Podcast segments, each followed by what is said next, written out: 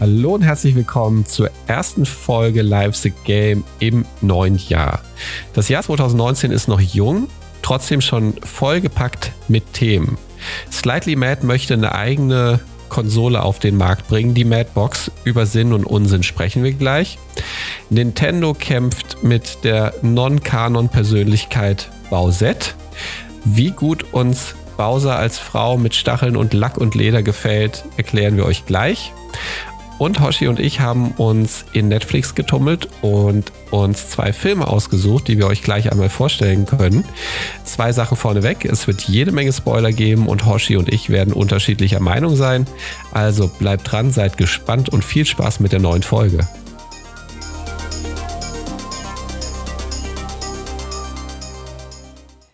Moin Hoshi. Moin Rommel. Alles gut bei dir? Alles wunderbar. Und selbst? Oh, ich kann nicht klagen. Ich freue mich auf den Podcast äh, und wir können ja gleich loslegen mit der ersten News, die ich ausgegraben habe. Äh, Madbox möchte eine Konkurrenz für Xbox und PlayStation werden. Madbox bekannt von äh, Project Cast 2 als äh, Entwicklerstudio, kommen aus äh, England und die möchten in drei Jahren ungefähr eine neue Konsole veröffentlichen.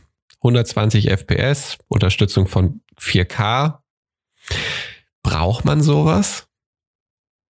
Also, also, braucht man, nicht braucht man 4K und 120 FPS, aber braucht man noch eine dritte Konsole? Also so wie ich das verstanden habe, ähm, ist das eigentlich nur ein glorifizierter Gaming-PC.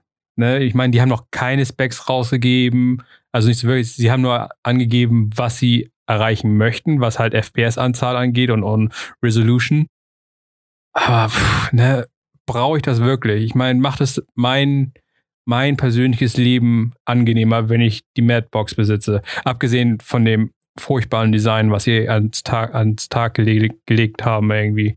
Ähm, das Ding sieht aber furchtbar aus. Also Neonlicht schön und gut, ne? An sich cool. Aber diese komische Form, die sie da fabriziert haben, sieht aus, als hätte irgendwie ein Designstudent, der sechs Monate im Job ist, irgendwie freie Hand gehabt und na, hat sich mal ein bisschen ausgetobt. Also furchtbar. Auch mit dem Logo von deren Studio auf der Seite katastrophal. Ähm, also Design ist schon mal ein absolutes No-Go für mich persönlich. Und dann halt die Frage, brauche ich tatsächlich eine andere Konsole, wenn sie, so wie es jetzt angekündigt wurde, wo, was ich jetzt so rausgehört habe, das Ding wird keine Exklusivtitel haben. Also wenn das Ding überhaupt in drei Jahren rauskommt. Ne? Ähm, was soll ich denn mit dem Ding? Ganz ehrlich. Ja, ich würde ich würd mal vermuten, ähm, die hätten ein Abo auf äh, Slightly Mad Spieltitel. Yay. Aber auch hier nochmal die, noch die Frage, reicht das?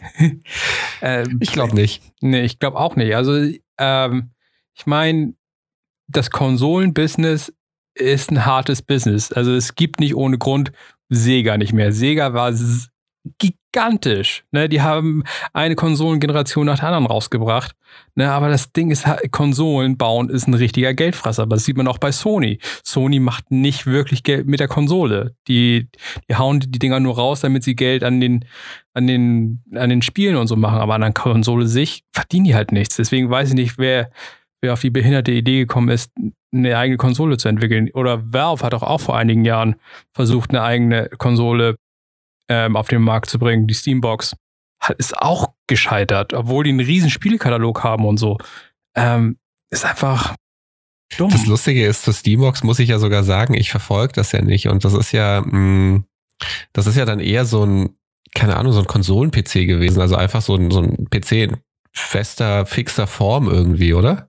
Ja, also äh, wie gesagt, Valve hat unendlich tiefe Taschen. Und selbst die haben es nicht geschafft, sich irgendwie zu etablieren. Und dann gab es auch noch diese andere komische Box, ähm, diese, diese die Android-Spiele gespielt hat. Ja, Wie hieß das denn? Das habe ich im Keller. Warte, lass mich scharf nachdenken. Ach Gott, das war so ein kleines viereckiges Ding, so ein kleiner ja, Würfel. So, so ein Würfel. Irgendwas mit N. die Sachen schlechter drauf. Irgendwas mit N? Nee, ich hatte ein U im Kopf. Ist auch völlig ah. egal, aber man sieht, das Ding war nicht wirklich erfolgreich.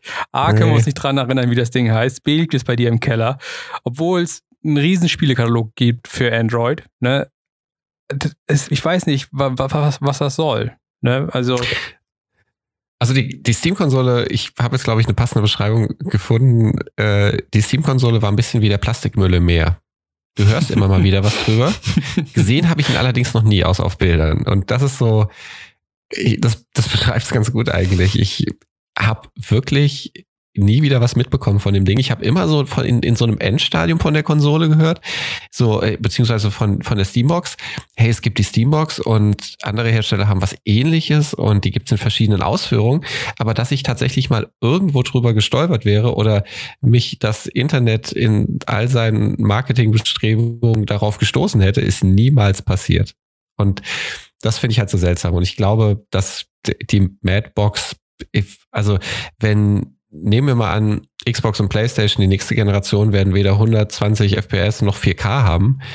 Äh, ich glaube, das wird für eine Konsole, die da auf den Markt kommt, das, ich weiß nicht, ob man da überhaupt irgendwelche Entwickler hinter sich vereinen kann, die für die Konsole programmieren wollen. Also die das dann ausreizen wollen, wenn eben die aktuelle Konsolengeneration und wahrscheinlich die größte Install-Base eben die Sachen auch nicht unterstützt. Das, also ich weiß nicht. Vielleicht wollten sie auch einfach nur die Nachrichten und ja, ich glaube, das ist einfach ein riesiger PR-Stand. Also hoffe ich für die zumindest. Ich meine, Project Cars war nice, aber ich auch glaube auch ein bisschen geplagt von Release-Schwierigkeiten. Es hat auch ewig gedauert, bis das Ding rausgekommen ist. Mhm. Ähm, vielleicht sollten sie daran erstmal arbeiten, dass sie ihre Spiele rechtzeitig fertig kriegen. Und dann kann man über eine eigene Konsole reden, vielleicht. Oder wenn sie zwei Spiele rausgebracht haben oder drei. Wobei, wer macht denn heutzutage noch Spiele fertig zum Launch? okay, das gehört, wohl zum, gut, gehört zum guten Ton, wenn man 10 minutes too late ist. Ne? Ja, also ernsthaft. Also ich meine, äh, das, das gute Day One Patch ist ja nicht mehr wegzudenken. Das meistens auch so abartig groß ist, dass es halt wirklich stört. Und ähm, oder andere geben halt einen Fick und kümmern sich halt gar nicht darum, äh, wie man erstmal äh, bei Battlefield sieht. Da müssen dann erstmal ein paar Tage ins Land gehen. Ich mag es wirklich sehr gerne. Aber ähm, das war ja schon bei Battlefield 4 damals so, dass es extrem buggy zum Start war. Und äh, das ist aber noch ein großartiges Spiel draus geworden. Das glaube ich aber bei Battlefield 5 auch, aber das passiert einfach nicht mehr. Also ich kann mich, außer an, an Valiant Hearts, ich kann mich an wenige Spiele erinnern, die so richtig fertig und nicht buggy waren. Sogar bei, bei Forsaken bei ähm, der Destiny-Erweiterung, bei der Expansion. Da waren ja so viele Sachen dabei, die am Anfang nicht gestimmt haben, was halt so. Was stimmt denn nicht mit dir, Destiny? ja, aber nochmal zurück zur Box. Also letztendlich, also der Verkaufspunkt einer neuen Konsole sind die Exklusivtitel. Wenn du keine Exklusivtitel hast, gehst du nicht zu der Box.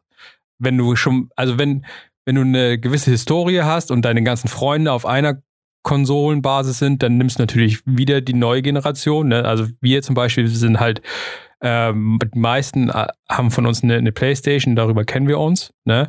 Aber mhm. wenn du halt ein Xbox-Typ bist und hast halt deine Freunde alle auf Xbox, dann holst du dir die nächste Xbox. Und so ist es halt mit der PlayStation. Und der einzige Grund, wirklich zu wechseln, ist, wenn du krasse Exklusivtitel hast. Wenn du halt ein God of War hast, du hast ein Last of Us oder ne, du hast ein Gears auf, auf, der, auf der Xbox oder was auch immer. Ne? Also das sind so die, die, die Angriffspunkte, die man hat, ähm, um die Konsolentyp zu wechseln. Aber wenn du halt keine Exklusivtitel hast und in Anführungsstrichen nur krasse Technik, ich weiß nicht, ob das so der Verkaufspunkt ist. Ich, ich finde das auch so lustig, wenn man, wenn man sich mal wirklich zu Gemüte führt, die Wünsche, die Ziele, das Gerät soll so schnell wie ein sehr leistungsstarker PC in zwei Jahren sein. Da frage ich mich doch, ähm, naja, also A, ist, wie leistungsstark wird der PC in zwei Jahren sein? Ich finde, das ist verdammt viel Zeit, die da so ins Lande gehen kann. Äh, wie wollen Sie jetzt schon, also wenn Sie es jetzt haben, dann meine Güte, dann bringst du doch jetzt raus oder bringst dann mit der PS4 oder mit der PS5 und der Xbox 2 oder whatever raus. Also ich finde das so, das ist so ein komisches, wie du schon am Anfang auch gesagt hast, so ein schwammiges Ziel und äh, vor, vor allen Dingen, wenn, wenn wie ein PC in zwei Jahren, das Ding soll in drei bis vier Jahren rauskommen. Also es ist schon technisch zwei Jahre alt, wenn es rauskommt. Es ist doch völliger Schwachsinn. Ganz ehrlich. Ich finde, wenn es dir um Hardware geht, gehst du doch eh zu einem PC. wenn es hier um Hardware geht, hast du einen PC und, und ähm, kannst, den, kannst den aufrüsten. Und wenn du so ein bisschen auf Convenience schielst, also wenn du jetzt nicht noch irgendwo einen Tower stehen haben willst in deiner Wohnung und äh, oder irgendwas anderes und dann schließt du was an Fernseher an und dann ist eine Konsole einfach viel besser. Dann, dann gehst du auch doch diesen Handel aktiv ein und sagst so, Freunde, ich will den ganzen Stress nicht, ist mir egal und die Hardware für der, für der Konsole ist auch gut genug. Also dann bist du doch auch in dem Moment, in dem du das Ding kaufst, damit stuck und das, ja, also wie gesagt, also aus so vielen Gründen ist das irgendwie ein komisches Zitat. Äh, ja. Und es ist hässlich. Ganz genau. Und seit Destiny wissen wir ja, ähm, äh, Fashion, nee, nee, nicht, nicht äh, Function follows Fashion. So. Genau. Destiny, ja. der Fashion Shooter. Also ich, ich glaube, das wird nichts. Also also wenn sie das Ding in drei Jahren tatsächlich rausbringen würden, ich glaube, damit schießen sie sich in den Fuß und dann können sie auch ganz dicht machen und kein Autospiel mehr machen. Ja. Ja, was mich gerade so ein bisschen ärgert, wenn es echt nur ein PR, so eine PR-Blase ist, dann äh, haben wir auch noch drüber gesprochen. Toll, ja. freut mich, voll Up, drauf reingefallen. Upgeraged. ja. ja. sind wir mal gespannt. Wenn, wenn was Neues rauskommt, äh, werden wir dazu bestimmt noch mal schnacken. Ja, mal schauen. Ja, was ich hier noch ähm, auf dem Zettel habe, ist Nintendo und die Bowsette-Saga. Also im, im letzten Jahr im September hat ähm, Nintendo ein, ein, ein neues Video rausgebracht, wo Princess to Toad oder so ähm, mit Hilfe einer Toadette? Toadette, oh, tut mir leid, äh, Toadette äh, mit Hilfe einer Krone sich in Prinzessin Toadette verwandeln kann, die sie halt aus. Nee, Peachhead. Ganz ah, genau. Ah, es ist so viele Ads. Ich wusste, du kriegst die Kurve. Ich wusste, du kriegst die Kurve. So viele Ads in, in, in dem Artikel. Äh, Im, Im Princess Peachhead sich verwandeln kann. Also sieht aus wie Peach, hat aber noch so einige Funktionen von Toadette, also hat noch so einen kleinen, kleinen, kleinen Pilz auf dem Kopf und all so ein Kram. Sieht ganz cute aus. Und dann ist das Internet natürlich völlig ausgeflippt und hat gesagt, was kann diese Krone? Oh mein Gott, ne, kann sie jeden Charakter irgendwie verwandeln? Und über kurz oder lang ähm, hat Bowser die, die Krone an sich gerissen und ist in Bowsette geschlüpft ähm, oder verwandelt. Und das Ding ist dann wirklich viral gegangen. Also Bowsette ist irgendwie sehr, sehr gut angekommen in diversen äh, Foren und über allgemein in der Internetkultur, sagen wir so. Also es ist halt die, die etwas düstere Version von Peach, würde ich sagen. Sie ist halt im schwarzen Latexkleid gekleidet, mit, mit Stacheln, bisschen, bisschen kräftiger, nicht so Barbie-mäßig gebaut. Hat immer Nennen so das Kind auch beim Namen. Sie ist eine Domina. ja, sie ist ein Domina bisschen, mit Hörnern. Bisschen, ja, ein bisschen Domina-mäßig. Ähm, hat immer so, so, ein, so ein freches Lächeln auf den Lippen. Und ja, Mario scheint ein sehr großer Fan von ihr zu sein. Mhm. ja, was ist so deine Meinung dazu? Ach ja, und wie es jetzt halt nochmal in die Nachrichten äh, durchgekommen ist, ist halt, Nintendo sagt, Bowsette ist nicht Kanon. Die einzige, die tatsächlich sich in Peachhead verwandeln kann, ist Toadette. Ne, deswegen, Bowser ist raus. Ich finde es ganz fair, wie sie es gemacht haben. Also, dass sie praktisch nur nochmal die Funktion der Krone aufgenommen haben und gesagt haben, so die Krone kann nur, und da ist ja auch ein Pilz in der Krone, die kann nur Toadette verwandeln. Kein anderer kann mit der Krone was anfangen. Das finde ich noch okay. Äh, ich finde, das ist natürlich für, für Nintendo wahrscheinlich so eine Pandoras Box, die da aufgegangen ist und alle haben so die Hände vors Gesicht geschlagen und Hilfe geschrien. Und ich finde das noch irgendwie halbwegs gut gelöst. Das heißt ja auch nicht, dass es Nintendo ist ja so für Fanwünsche relativ offen. Und das heißt ja nicht, dass sie, dass sie vielleicht nicht mal einen Charakter machen, der eben das widerspiegelt, so diesen Wunsch widerspiegelt, vielleicht nach einem, nach einer weiblichen Version von Bowser. Ähm, nichtsdestotrotz finde ich noch die Geschichte ganz interessant, wie das Ganze entstanden ist. Das war ja so ein kleiner Comicstrip, der von einem Nutzer auf Twitter veröffentlicht wurde und, und gezeichnet wurde. Und der Bowser und, und Mario machen Prinzessin Peach ihre Aufwartung, beide mit Blumen. Prinzessin Peach weist sie ab. Und beide todtraurig. Bowser findet danach oder Bowser hat danach einfach äh, die Krone von, von Toadette und ver verwandelt sich dann in, in ähm, Bowsette und läuft mit Mario spazierend an einem Tennisplatz vorbei, an dem äh, Prinzessin Peach spielt, wohl um sie eifersüchtig zu machen oder ähm, was auch immer. Aber äh, das war natürlich so eine ganz interessante Idee und da sind natürlich unheimlich viele Abarten daraus entstanden. Und wenn man sich natürlich auf eins verlassen kann, dass äh, solche Entgleisungen in der, in der Videospielewelt natürlich auch direkt von der Pornoindustrie aufgenommen werden. Und in 0, nix gab es natürlich das entsprechende Porno auch dazu, ob es ähm, ob's als Zeichentrick oder in, in echt mit, äh, mit echten Darstellern. War natürlich nicht lange drauf zu warten, ähnlich wie damals bei Final Fantasy. Aber ähm, da bin ich auch schwer der Meinung, bei Final Fantasy, da waren sie auch schwer selbst dran schuld, wenn ich mir das Outfit von der Handwerkerin angucke. Das war jetzt nicht so das typische sie nicht Outfit. Mechanikerin? In dem, ist keine Handwerkerin. Ja, die Mechanikerin, ganz genau. Die Automechanikerin war das, richtig? Ja. Die hat immer dem Auto rumgebastelt. Und äh, also, so habe ich noch nie jemanden in der Werkstatt arbeiten sehen. Äh, da hat mich dann nicht gewundert, was da dann am Ende draus gemacht wurde. Nee, aber ich ich, ich habe das so ein bisschen verfolgt. Mich, ähm, um ehrlich zu sein, mich hat es ein bisschen kalt gelassen, dass das so ein, das ist ja auch so, ähm, so ein Gender-Ding geworden. Also da hat man sich ja auch so, so am Ende drüber aufgeregt, dass äh, Nintendo im Prinzip das so komplett ausschließt, dass sowas dabei rauskommt, finde ich aber auch irgendwie jetzt nicht so schlimm. Also ähm, muss natürlich betrachten, dass so eine Bausette so in der Art, wie sie da meistens jetzt dargestellt wird, schon äh, einfach, ich meine mal, sind wir mal ehrlich, die kann einfach so nicht Teil des Nintendo-Kanons sein. ja, sie ist ein bisschen anzüglich, sagen wir mal so. Und äh, mhm. Nintendo hat ja ein, ein sehr, sehr, sehr cleanes Image, sehr familienfreundliches Image. Deswegen passt das von deren Seite aus schon echt nicht in, in den Kanon rein. Was, was auch völlig okay ist. Aber dafür ist halt Internet-Fandom da, die dürfen sich halt weiterhin austoben. Ja. Ne? Ähm, und sollen sie Spaß dran haben. Mein Gott. Ich ich glaube, das wird auch weiter wichtig bleiben für die. Also ich glaube, da wird es noch jede Menge neue Dinge, die dazu auch ähm, rauskommen, geben. Ich glaube, das wird dann nicht dabei bleiben bei dem bisherigen Stand. Nee, also so, eine, so ein offizieller Niederschlag hat ja noch nie jemanden wirklich im Internet zurückgehalten, sein Ding durchzuziehen. Deswegen, ich bin da auch ganz guter Dinge, dass das Ding einfach weiter wächst und gedeiht. Ja, und dem Moment, in dem Nintendo vielleicht dann doch mal einen äh, weiblichen Bowser in ähnlicher Form eine Bowsette präsentiert, dann äh, sagen wir es euch auf jeden Fall. Und zum Thema Entscheidungen haben wir natürlich jetzt noch was Schönes vorbereitet und zwar Bandersnatch. Ein Film, ein Filmprojekt, ein, ein Filmexperiment von Netflix voller Entscheidungsmöglichkeiten. Interaktiver Film, Spiel, irgendwas dazwischen.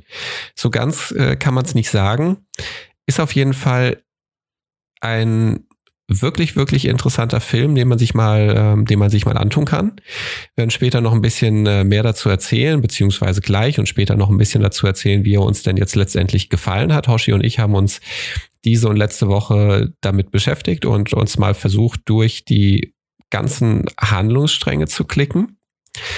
Und wer den Film noch nicht gesehen hat und, und definitiv vorhat, ihn zu gucken, der macht jetzt am besten nicht nur die Augen zu, sondern auch die Ohren zu oder den Cast aus und schaltet äh, zum nächsten Mal wieder ein oder einfach später zum nächsten Thema.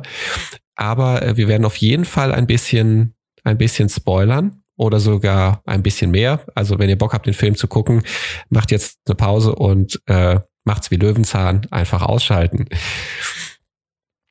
Bandersnatch. Kurz zur Handlung ein bisschen. Vorab, der Film erzählt im Prinzip die Geschichte von einem Programmierer, von einem jungen Programmierer oder von einem jungen Hobbyprogrammierer, der Stefan heißt und in London lebt und in den 1980er Jahren spielt. Er bastelt schon die ganze Zeit an einer ganz neuen Art von Computerspiel auf der Basis eines Romans, den er liest, der Bandersnatch heißt. Das Besondere an dem Roman ist und das Besondere an dem Computerspiel soll sein,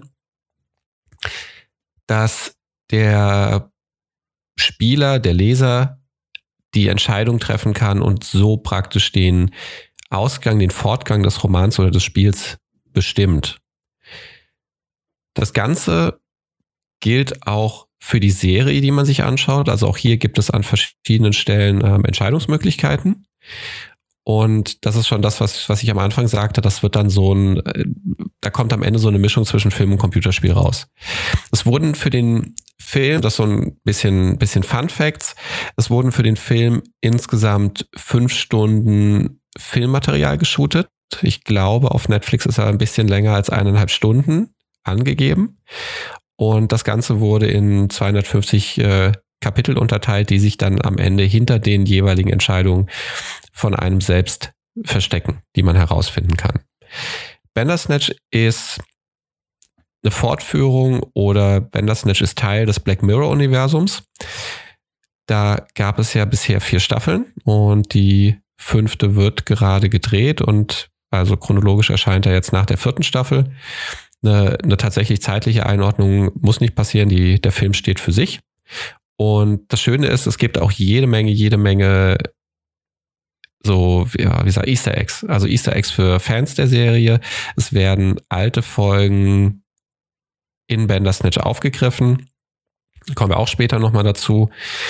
Ähm, Black Mirror an sich, nochmal vielleicht dazu ein paar Worte. Black Mirror an sich ist eine Serie, wer es noch nicht gesehen hat oder noch nicht so drin steckt, ist auf jeden Fall eine Serie, die man schauen sollte, sehr interessant und beschäftigt sich mit den, mit den Auswirkungen von Technik und Medien in der Zukunft, in einer mehr oder weniger nahen Zukunft. Und dabei geht es meistens oder fast ausschließlich immer um negative Entartungen von äh, technischem Fortschritt oder medialem Fortschritt. Und ähm, da kommen wir später auch nochmal dazu. In diesem Fall setzt halt, oder das ist auch so ein bisschen der Inhalt von Bandersnatch. Also das spiegelt sich auch in Bandersnatch wieder. Aber da würden wir jetzt im äh, Prinzip zu weit gehen und da schon vorgreifen. Da können wir am Ende nochmal drauf zurückkommen. Also ich weiß nicht, wer es vielleicht mal von euch gespielt hat oder sowas kennt. Ich hatte früher die ähm, Einsamer Wolf Bücherreihe, die ganz genau sowas darstellt, also so eine Choose Your Own Adventure Reihe war. Da hat man sich einen Charakter erstellt, hat begonnen zu lesen und man kam immer wieder an Abzweigungen, an denen man sich entscheiden musste. Äh, ich stehe vor einer Tür, gehe ich durch die Tür, ähm, gehe ich wieder zurück, gehe einen anderen Weg und je nach Entscheidung ein das Buch dann an verschiedene Stellen gebracht hat und sich so eine ganz andere Geschichte entwickelt hat. Hast du sowas mal gespielt, Hoshi? Ähm, nicht wirklich. Mir ist sowas nicht über den Weg gelaufen. Also ich glaube, dass eine, eine Freundin von mir in der Kindheit so aus dem Englischen so, so Goosebumps-Titel hatte. Ähm, aber ich habe, glaube ich, ja schon in einer anderen Folge mal erwähnt, dass ich nicht so der größte Fan von Romanen bin. Deswegen ähm, habe ich das nicht gespielt. Ich bin ja eher so der Sachbuchtyp. Könnte man doch vielleicht auch mal mit Alexa umsetzen. Bestimmt. Bestimmt. So als Hörbuch. Wobei beim Hörbuch schlafe ich immer ein. Das ist, äh, ich glaube, dann würde ich die Entscheidung verpennen, vor allem wenn sie zeitkritisch sind. Äh, lustig übrigens, ganz kleiner Exkurs nur an der Stelle. Ähm, Netflix hat ja jetzt auch die, also was auch dazu passt, hat ja auch Minecraft von Telltale Games im Programm, bei der man mit etwas äh, vereinfachter Entscheidungsfindung sich eben durch das Telltale Game für die PS4 spielt. Ist auch ganz interessant. Jetzt ist Telltale, äh, ist, äh, ist der Minecraft-Teil nur nicht einer, der mir am besten gefällt, aber ähm, darf man gespannt sein, was da auch noch kommt in Zukunft. Ähm, zurück zur, zurück zur Bandersnatch. Äh, man man, man folgt also diesem, dem, dem Programmierer, der Stefan heißt, auf seinem Weg, den er beschreitet, wenn er dieses Spiel programmiert. Er, er ähm, fährt am Anfang zu einer, zu einer Computerspieleentwicklungsfirma, die ähm, in London angesiedelt ist und will da sein Spiel vorgreifen, trifft dort auf eins seiner, seiner großen Idole aus der Computerspielwelt, ähm, Colin, der programmiert ganz großartige Spiele, die immer unheimlich gut aufgenommen werden von der Kritik und er hat natürlich alle gespielt. Er lernt ihn dort dann das erste Mal kennen, kriegt ein neues Spiel gezeigt, das äh, an dem Colin gerade arbeitet, das Nosedive heißt.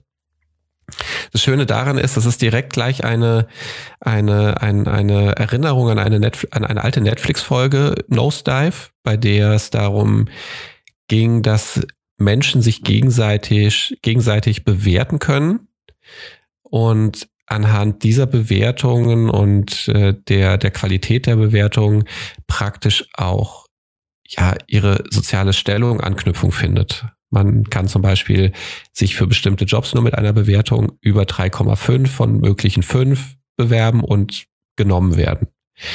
Und das ist nochmal so eine kleine Hommage an, an, an diese Folge. In, in der Folge Nosedive entartet das natürlich total und eine, eine, eine junge, aufstrebende Frau, die eigentlich immer gute Bewertungen bekommt, äh, erhält aufgrund eines unglücklichen Zufalls eine schlechte Bewertung und dann, das ist dann wie eine Lawine und am Ende hat sie grauenhafte Bewertungen und steht im Prinzip vor dem Aus. Also sie, sie hat kein Ansehen mehr, Leute meiden sie, weil sie eine schlechte Bewertung hat und sie rutscht ans Ende der Gesellschaft, ohne wirklich groß etwas dazugetan zu haben. Und Nosedive ist ein Spiel, das Colin entwickelt, bei dem sich jemand aus dem Fenster stürzt und äh, den langen Gang äh, nach unten auf den Boden antritt, dabei Luftballons einsammeln muss und Wäscheleien ausweichen muss. Und Fun das ist Fact, natürlich Fun Fact Ja. zu dem Spiel.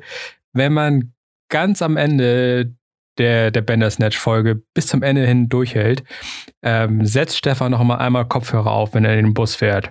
Und Leute. Nein, nein, nein, oh, stopp, Hoshi, da darfst du noch nicht dazu kommen. Das Okay. ist zu früh. Ja, okay. Ähm, sprechen wir nachher noch drüber. Ich weiß, glaube ich, worauf du hinaus willst. Das ist wirklich sehr, sehr großartig gewesen. Lass uns das noch im Kopf behalten. Da kommen wir nachher noch mal drauf. Okay. Ähm, würde ich sagen, nehmen wir als, als bestes Easter Egg mit ans Ende, weil es ja auch im Prinzip eins, äh, eins, ein Teil eines der, der fünf richtigen Enden ist, bei denen du einen Abspann bekommst. Ähm, äh, Jetzt hast du mich, äh, jetzt hast du, jetzt habe ich meinen roten Faden liegen lassen. Das hilft mir mal, den aufzuheben. Wo war ich denn? Bei Colin, der das Spiel programmiert. Ja. Genau. Und das ist praktisch so eine kleine Hommage daran. Und äh, Hoshi hat eben schon, äh, die konnte die jungen Pferde nicht stillhalten, wollte schon auf das Besondere am Ende kommen. Äh, jedenfalls treffen die beiden sich und ähm, der junge, aufstrebende Programmierer Stefan mit seinem Spiel Bandersnatch bekommt einen Job angeboten. Was sich nun entfaltet, nachdem man schon die ersten belanglosen Entscheidungen zu Frühstück und zu Musik hinter sich gebracht hat, ist nun wirklich ein, ein teilweise sehr skurriler Mix aus Entscheidungen, die einen am Ende zu zehn verschiedenen Enden führen können. Ich meine, das sind zehn Enden. Fünf davon kann man als Hauptende bezeichnen, die tatsächlich mit ähm, Credits belohnt werden. Also wo man äh, die Serie zu Ende schaut und wirklich auch in das Gefühl versetzt wird, sie ist jetzt zu Ende. Bei äh, ganz, ganz vielen anderen Enden, wenn man äh, zum Ende kommt, wird man nochmal an den Anfang gebracht, an dem man eine relevante Entscheidung äh, treffen kann, die nochmal einen komplett äh, anderen, so einen andere, anderen Zweig eröffnet, so einen anderen Handlungszweig und kann das Ganze dann eben nochmal weiterspinnen mit anderen Entscheidungen. Und äh, großartige Musik, ich glaube, muss man nicht sagen, ist in den 1980er Jahren angesiedelt. Gibt natürlich ganz viel äh, Synthi und alte Bands. Das ist echt, echt großartig. Und ähm, es, es, es gibt ganz, ganz, ganz spezielle Entscheidungen, die man treffen kann. Du hast das ja jetzt auch ein paar Mal durchgemacht, Hoshi, nicht? Ja, ich habe ein paar Enden gesehen. Hast du ein Lieblingsende? Äh, ah, das, ist, das ist schwer, weil ich mich schwer getan habe mit Bandersnatch. äh, aber, erzähl aber, mal. aber aus ganz anderen Gründen, weil ich mit der Wahl der, der Filmästhetik nicht zufrieden war. Ich kam einfach nicht wirklich rein. Ähm, also die, die Dissonanz zwischen ähm, was ist in den 80er passieren, was ist der Look der 80er, das wurde ganz gut eingefangen, fand ich immer von der, von der Spiele-Review-Fernsehsendung. Ne? So, ne? Ich weiß Das hat- genau, was du meinst. also die Leute haben halt abgefahrene Frisuren, zu viel Make-up, sie haben komische Klamotten an und haben halt ein ganz flaches Bild. Ne? Das ist so die, dieser Look der 80er. Und, und Bandersnatch, also die Serie an sich, ist halt so für, für, für meine Augen so, so hyperreal modern gedreht. Also es ist halt mit sehr viel Unschärfe, sehr viel Kontrast. Ne? Und es passte halt so für mich nicht in, in, in die 80er rein. Deswegen fand ich, das war halt irgendwie so ein Disconnect. Mhm. Ähm, warum ich mich halt nicht so wirklich heimisch gefühlt habe in, in, der, in der Serie. Deswegen ähm, habe ich mich da immer so ein bisschen schwer getan. Ähm, ein schweres, äh, mein, mein Lieblingsende, ich, ich weiß halt nicht, wie, was ich als Lieblingsende bezeichnen soll. Ist es das, wo er überlebt, ne, aber das Spiel schlecht ist oder das Spiel ist schlecht, äh, oder das Spiel ist gut und er überlebt nicht oder beziehungsweise ist im Knast. Ich weiß nicht, was ich als gut bewerten sollte. Was ist wichtiger, sein persönliches Leben oder das Spiel? Ähm, deswegen bin ich da auch so ein bisschen zwiegespalten, ähm, weil ich nicht weiß, was wichtiger ist. Wenn, wenn man natürlich davon ausgeht, dass das Leben wichtiger ist und das Spiel unwichtig, dann ist das das Lieblingsende. Wenn man sagt, die Kunst vor allem, ne, dann halt das, wo er fünf Sterne kriegt, dafür aber im Knast landet, weil er seinen Vater ermordet. Also das ist halt schwer. ich, ich tue mir da auch ein bisschen schwer mit. Also erstmal muss ich sagen, dass mir die Serie gut gefallen hat. Ähm, ich finde, die passt, also um nochmal vielleicht kurz zurückzugehen und, und nochmal was zu den Enden zu sagen. Es gibt halt wirklich tatsächlich ähm, von einem langweiligen Ende, bei, bei dem er ganz äh, fix zu Hause in der vorgegebenen Zeit das äh, Spiel fertig macht und eine katastrophale Bewertung kommt, bis hin zu dem Ende, bei dem er, wie du schon gesagt hast, seinen Vater umbringt, ihn zerstückelt, ver vergräbt und äh, eine kurze Zeit danach ähm, praktisch äh, dieses Spiel fertigstellt, dass die perfekte Bewertung bekommt und äh, erst Jahre später dann gefangen genommen wird oder dass der Mord aufgedeckt wird und er dafür verurteilt wird, wird und ins Gefängnis kommt.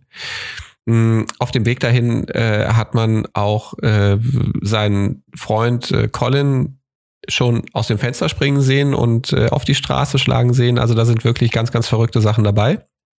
Ich glaube, jetzt ist mir eingefallen. Mein Lieblingsende ist das mit dem Flash Forward, beziehungsweise das, wo man im, in, der, in der Gegenwart landet, wo die Tochter von Colin quasi die Bandersnatch-Serie schneidet.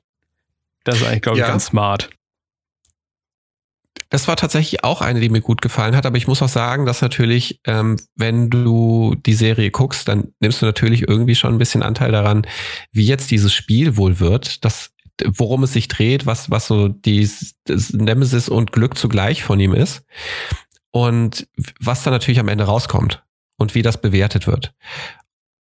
Und die Sachen mit den extremsten Handlungssprüngen, mit den, mit den, mit den extremsten Entscheidungen, äh, führen dich dann am Ende zu diesem Ende, also zu, zu, zu diesem Outcome.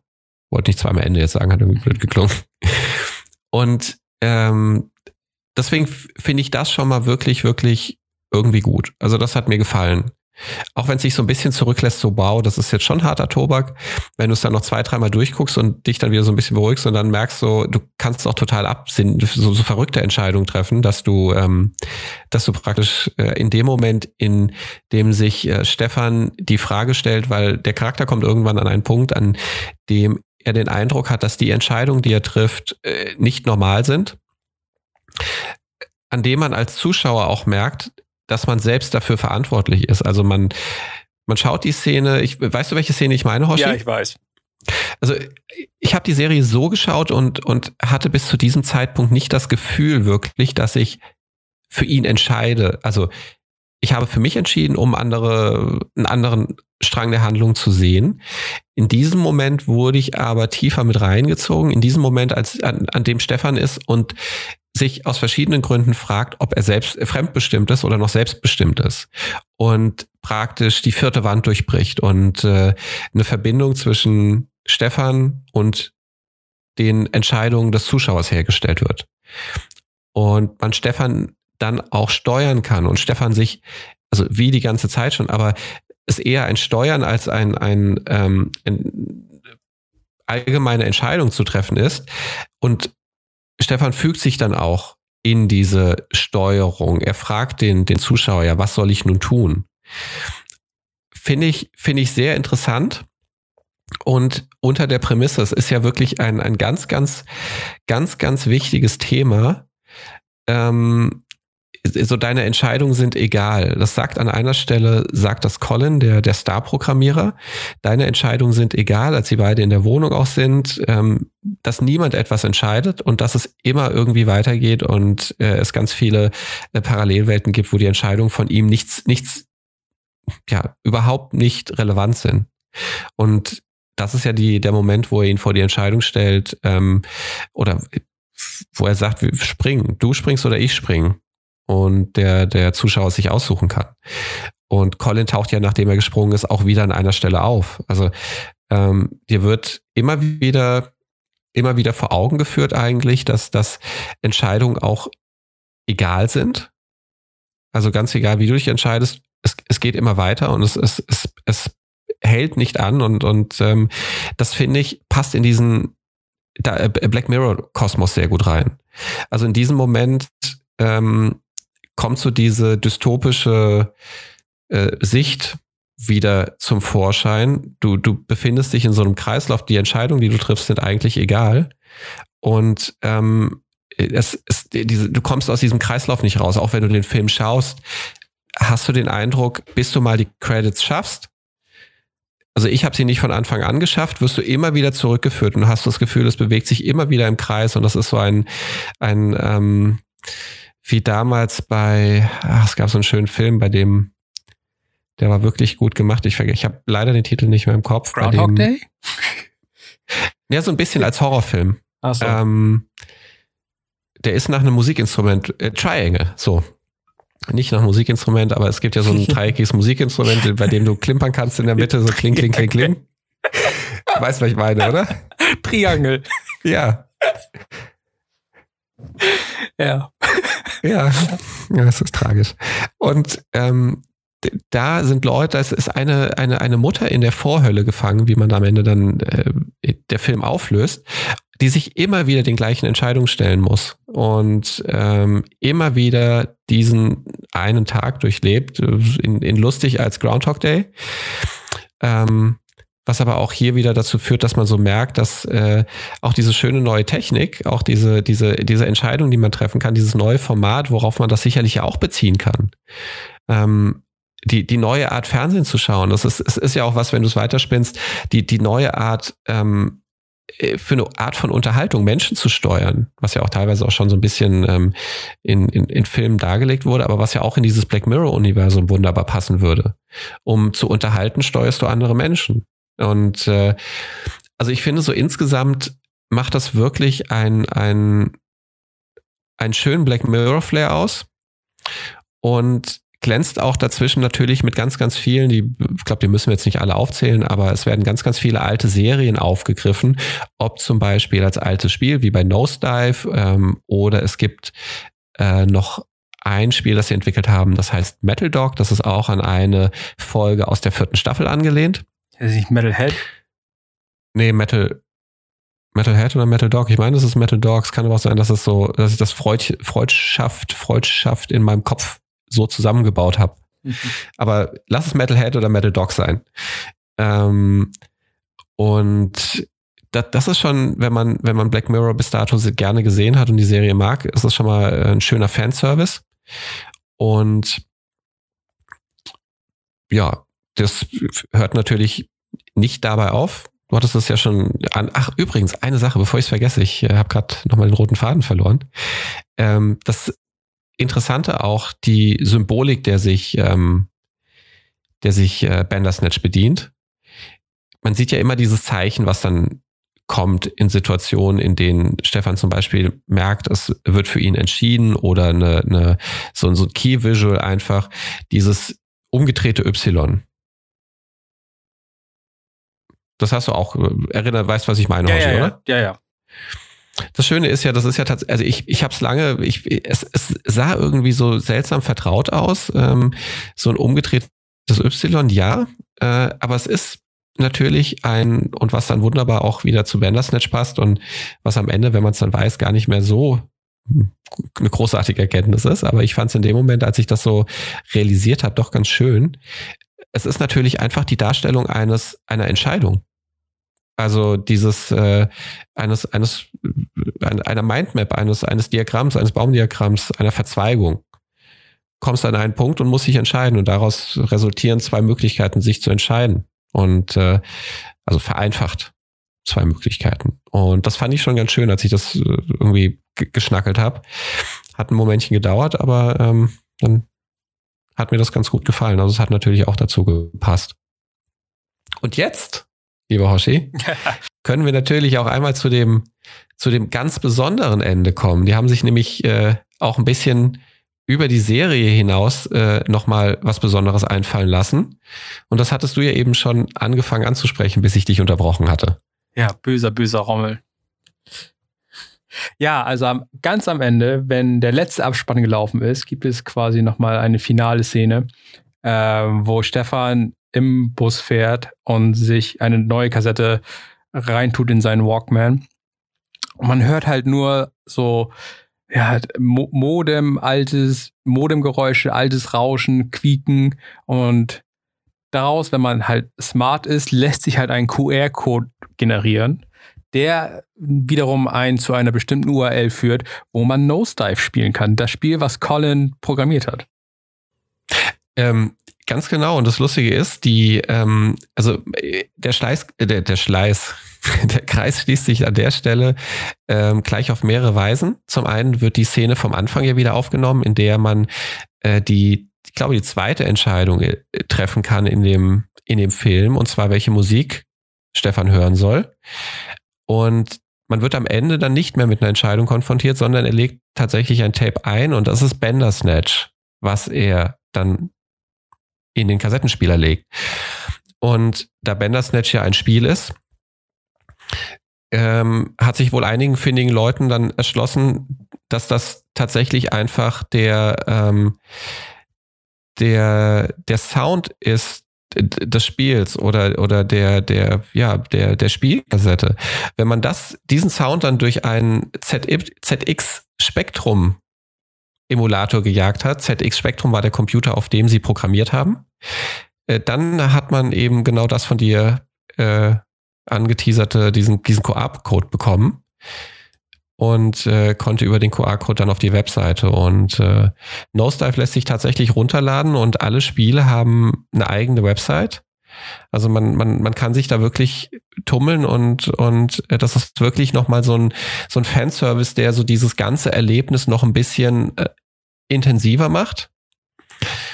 Und einem da durchaus nochmal so, ja, bestimmt nochmal eine halbe Stunde so Zeit abverlangt, dass man sich da durcharbeitet, sich durchklickt und vielleicht sogar Nosedive nochmal spielt.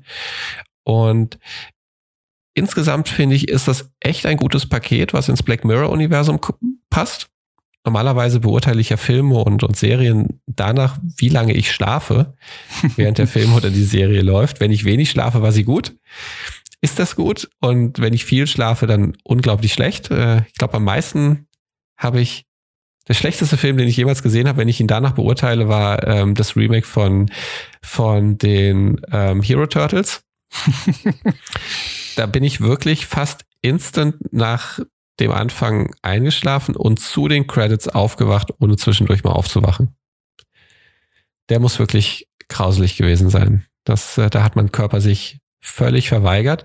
Bei Bandersnatch ist es ja nun so, kann man schlecht einschlafen, wenn man die ganze Zeit Entscheidungen treffen muss. Nichtsdestotrotz finde ich ihn, ähm, er, er vermittelt eine, eine unglaublich dystopische Stimmung. Äh, die Charaktere finde ich gut. Also Colin äh, mag ich gerade ganz besonders gerne. Ich glaube, der Schauspieler heißt Paul Poulter, Paulter. Poulter, ja. Ähm, und 1980er Jahre Filme finde ich eh irgendwie großartig, alleine schon wegen der Musik. Habe mir gleich eine neue Synthie-Playlist bei Spotify abonniert. Und also, wenn ich von fünf möglichen Schlafmützen würde ich, glaube, vier vergeben, wobei das bedeutet, dass ich ihn gut fand. Also wenig geschlafen, ähm, hat mich lange dabei behalten, habe viele Entscheidungen nochmal getroffen, habe mich durch viele Entscheidungen nochmal äh, durchgekämpft und mir die möglichen Enden angeguckt und musste es auch ein bisschen feiern, als es, also ich war ein bisschen hin und her gerissen. Es gibt eine Option, bei der man dem, äh, bei der man Stefan sagen kann, man ist Netflix und äh, Netflix kontrolliert ihn, beziehungsweise er ist eine, eine Story, eine Geschichte, ein, ein Schauspieler. Und äh, da kommen dann ganz besondere Action-Szenen raus. die leider, also die Action-Szenen an sich sind leider sehr schlecht. Ich fand die sehr, sehr, sehr krude. Aber es ist trotzdem schon lustig, dass äh, man auch äh, da dann am Ende in einer Filmproduktion landet, bei der Stefan Mike heißt und einfach nur ein Schauspieler ist und gerade eine Szene abgedreht hat, bei der er sich mit seiner Psychologin gebettelt hat. Das fand ich auch nochmal lustig. Das, hat das Ganze, die ganze Erfahrung nochmal ein bisschen aufgelockert. Dann, Hat er dir genauso gut gefallen oder fandst du ihn also, schlechter im, oder besser? Im, im, Gro im, Großen und Ganzen fand ich, war es ein cooles Experiment von Netflix. Ähm, ich meine, so bringen sie halt die, noch mehr Subscriber. Ist halt ein cooles Gimmick, was man hat. Ne? Ähm, ist halt das Ding, was man gesehen bzw. gespielt haben muss, um momentan aktuell mitreden zu können und all so ein Kram. Ist, ist schon cool. Ne? Ich meine, wie gesagt, die haben fünf, über fünf Stunden Filmmaterial angesammelt und es ist unglaublich kompliziert irgendwie. Ähm, es war, glaube ich, ein guter Move von Netflix, sowas mal, sowas Experimentelles zu machen, äh, weil sowas hat nicht jeder, sowas kann nicht jeder machen. Netflix hat halt die Infrastruktur dafür. Ähm, deswegen war das sehr cool von der Hinsicht aus. Die Story an sich, an Bandersnatch fand ich cool es, wie gesagt, es gab halt so ein paar, paar Sachen, so, so rein künstlerisch, wo ich mich dann halt nicht mit anfreunden konnte, wie halt mit dem, mit dem Look von dem Ding. Ähm, ganz anderes Ding war halt in, in, in der Wohnung von, von Colin, da gab es ein riesiges Poster von Akira im Hintergrund, was er wahrscheinlich nicht gehabt hätte, weil es erst 1984 ist. Außer er ist halt mega der Japano-Freak und hätte japanische Mangas gelesen, was ich vielleicht ihm zutraue, aber ich glaube eher nicht. Ne, das kam halt erst 1988 in den Westen. Aber das ist so super spezieller Nerdkram, der mir halt aufgefallen ist. Ähm, weil ähm, ansonsten, oh, ich würde sagen, drei, dreieinhalb Schlafmützen vielleicht. Also im Großen und Ganzen cooles Ding. Aber letztendlich hat irgendwas gefehlt. Es war, war nachher nur nicht wirklich Arbeit, da durchzukommen. Ähm, also es war wesentlich weniger spannend, sich durch die verschiedenen Enden durchzuklicken, wie bei einem Spiel wie Heavy Rain oder so. Ähm, fand ich jetzt persönlich. Also es war, es war cool zu sehen, ne, dass es sowas gibt, aber es war nicht wirklich spannend genug, beziehungsweise anders genug na klar, das eine ist ja, mhm. ähm, also es hängt, ich weiß nicht, also die, die Enden sind zwar verschieden voneinander, aber es ist halt, ich weiß nicht, äh, es, es hat einfach nicht so richtig geklickt. Also dreieinhalb, dreieinhalb Schlafmützen. Okay, das ist auch fair. Ich glaube, da können Sie sich ja. freuen. Wird ja sehr kontrovers äh, jetzt diskutiert aktuell, ob das einfach nur ziemlich viel heiße Luft ist. Ähm, ob das jetzt ganz, ganz toll ist und, und ganz, ganz hintergründig. Ähm, ich glaube, bleibt aber, bei so einem Format aber allgemein aus. muss ich sagen, bin ich schon ein großer Fan von der ganzen Black Mirror Serie. Also alles, also nicht alles, was sie produzieren, aber vieles von dem, was sie produzieren, ist halt doch irgendwie näher an der Realität gebaut, als man denkt. Bandersnatch vielleicht nicht ganz so, ne? Ähm, aber zum Beispiel ähm, die Folge, worauf Nosedive halt basiert, ist halt schon relativ nah an der Realität, weil China hat ja jetzt vor einigen Monaten halt so ein Social Credit System eingeführt, womit sie halt ihre anderthalb Milliarden Leute mit kontrollieren. Ne? Also das ist schon, schon real an sich. Also Chinesen also greifen da knallhart durch. ich, ich fand auch wenige Folgen bisher jetzt irgendwie so abwegig, dass ich ähm, sagen könnte oder sagen würde, dass ich das überhaupt nicht für vorstellbar halte. Also es gibt ein, zwei Folgen, ja, natürlich. Aber so insgesamt, weil auch gerade so technologischer Fortschritt ist eigentlich schwer zu, schwer zu fassen und irgendwie schwer zu limitieren. Und deswegen finde ich diese Sachen auch prinzipiell immer mit einem smarten, also die sind alle in so, die meisten Folgen sind alle in, in so einer nahen Zukunft, wo du das Gefühl hast, naja, könnte er fast auch heute schon so sein. Und wie du schon gesagt hast mit China, das ähm, man sieht halt dann schon sich solche Sachen eben in aktuellen Geschehnissen dann noch widerspiegeln. Also finde ich auch super Serie. Wer sie noch nicht geguckt hat, äh, unbedingt mal reinschauen. Ist wirklich interessant. Ja, wo du die, dieses tolle Meter eingeführt hast, wie viel du in einem Film schläfst, wie viel hast du in Bird Box geschlafen? Äh, gar nicht. Ich fand ihn auch sehr gut. Ähm, hat mir, hat mir gefallen. Hat mich auch an ein Buch von Stephen King erinnert, an, an Cell. Das recht ähnlich war, ich will da jetzt nicht vorweggreifen, ähm, hat mir von der Stimmung aber gut gefallen, hatte so ein, ein schönes, subtiles, ne, nicht nur subtil, aber hatte ein Bedrohungspotenzial und das, das wurde sehr schön, sehr subtil umgesetzt und auch die, ja, hat mir gefallen. Ich hat mir, hat mir gefallen. Würde ich, äh, würde ich durchaus auch sagen, vier, vier Schlafmützen. Eigentlich fünf, weil ich ja gar nicht geschlafen habe, aber äh, muss ja immer auch Luft nach oben bleiben. Ja. Gut, dass wir da gegenteiliger Meinung sind. Dann haben wir ein bisschen Diskussionspotenzial. oh ja, erzähl. ähm, also ich wäre gerne eingeschlafen, ähm, aber leider kann ich bei Film allgemein nicht einschlafen. Ich bin da nicht so gebaut. Wenn ich irgendwas schaue, dann bleibe ich halt wach. Oh, ich habe ich hab mich so durchgequält durch den Film. Warum denn? Ähm, also kurz, kurzes Recap, was in dem Film passiert. In Osteuropa bzw. Russland taucht irgendwas auf. Ne? Und Leute fangen an, Selbstmord zu begehen. In, in riesigen, gewaltigen Mengen. Ähm, Man kann sich an der Stelle ein bisschen vorstellen wie Happening. Ja. Dann über kurz oder lang landet das Ding an der Westküste in der USA, wo Sandra Bullocks Charakter wohnt mit ihrer Schwester. Und Sandra Bullock ist schwanger und geht ins Krankenhaus.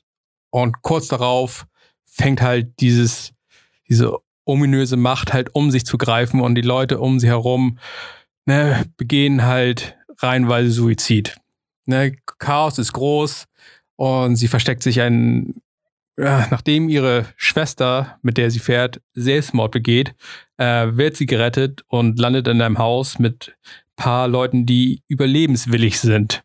Unter anderem John Malkovich, der wieder sehr skurril ist, sagen wir es so. ähm, ja, die, diese kleine, kleine Mannschaft, ne, ähm, ähnlich wie Walking Dead, ne, versuchen halt auf eigene Faust ähm, ihr Überleben zu sichern, versuchen halt verschiedene Möglichkeiten rauszufinden, wa was überhaupt die Bedrohung ist, beziehungsweise was sind so die nächsten Schritte, die ihr Überleben sichern. Und eines Tages, nachdem einige Sachen passiert sind und die Gruppe wesentlich kleiner ist, ähm, kriegen Sandra Bullock, ähm, ihre zwei Kinder und ihr Partner einen Funkruf, dass nur zwei Tage entfernt ein, ein, klein, ein ein, ein kleiner Safe Space ist, wo nichts passiert und alles ist gut und jetzt müssen sie sich auf den Weg machen und alles, was sie dafür tun müssen, ist einfach nur den, den Fluss runterfahren und dann sind sie da. Das ist die, die Story. Ne? Mhm. Also, wie man an diesem leicht abfälligen Ton vielleicht hört, ja, ich, war nicht der genau. ich war nicht der größte Fan ähm, von, von von dem Film. Ich weiß nicht, warum der so groß eingeschlagen hat, wie er das angeblich getan hat. Also innerhalb der ersten Woche wurde er angeblich äh, 45 Millionen Mal abgerufen, der Film, was schon an sich eine enorme Menge ist. Hast Aber, du denn da mal eine, eine, so eine Maß, so einen Maßstab, also ähm, was man, welche Filme besonders gut performt haben bei Netflix oder welche nicht?